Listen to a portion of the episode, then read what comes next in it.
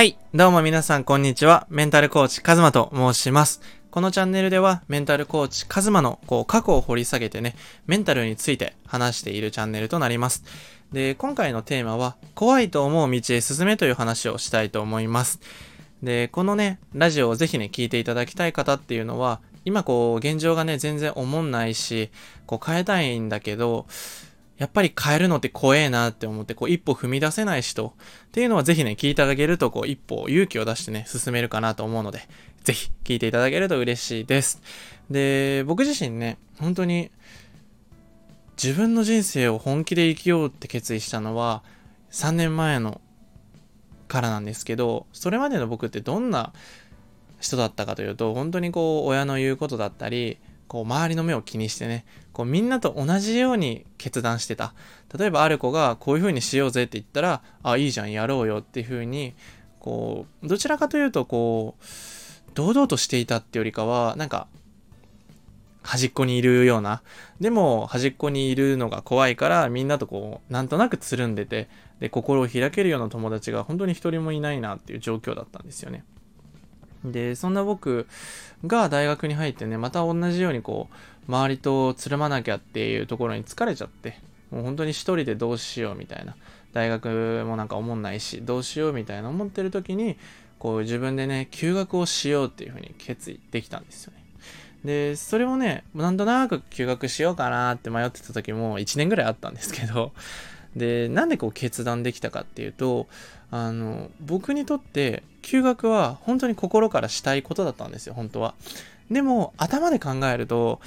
いやでも休学ってリスクあるよなとか、休学して何やんの？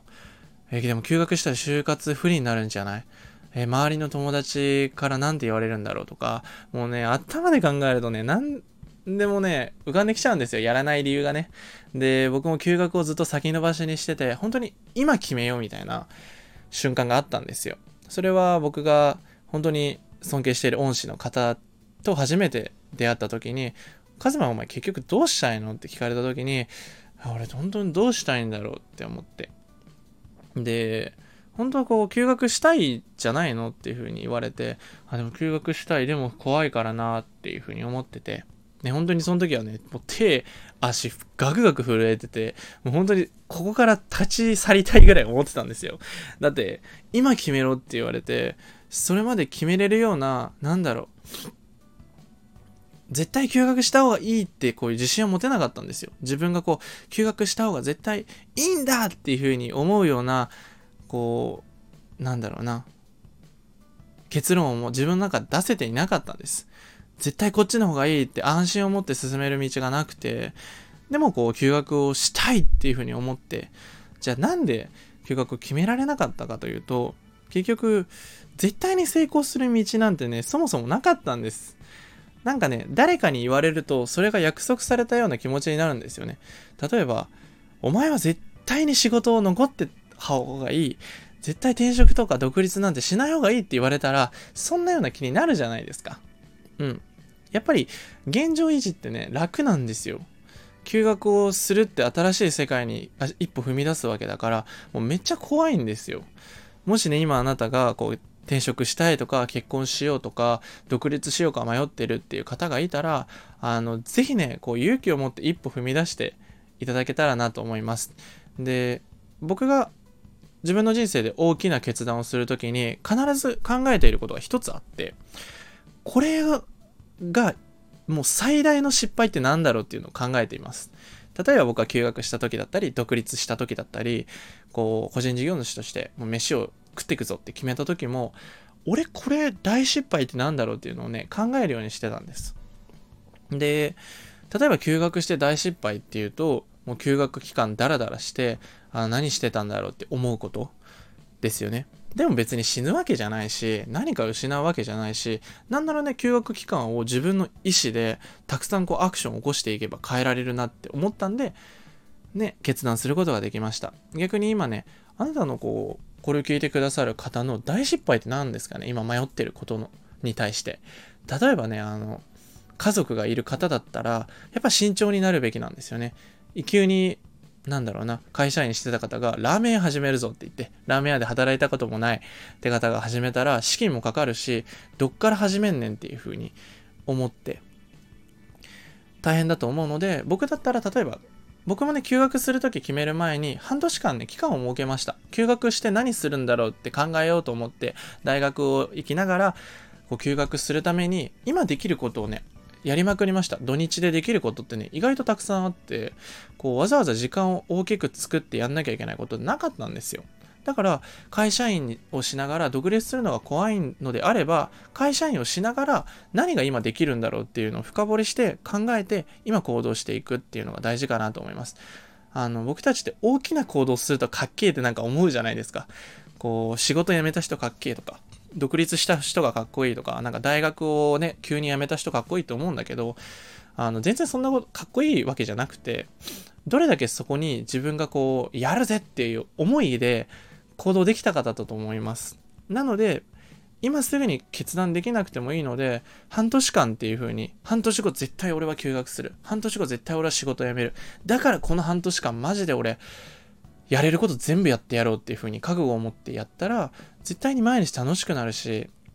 そのために自己投資もバンバンしたらいいと思います。たくさんこう、いろんな人に会ったりとか、本を買いまくって読み漁ったりとか、通勤時間ね、音声を聞いて、こういう風にね、こう動画を見まくって勉強するでもいいし、今できることってたくさんあります。何か大きな決断をする前にやれることはたくさんあるので、ぜひ今できることなんだろう。そして大失敗って何なんだろうって思うと大失敗がねもう想定してあるのでじゃあ大失敗しないためにどうやったらいいんだろうっていうふうに考えたらいいんですよ。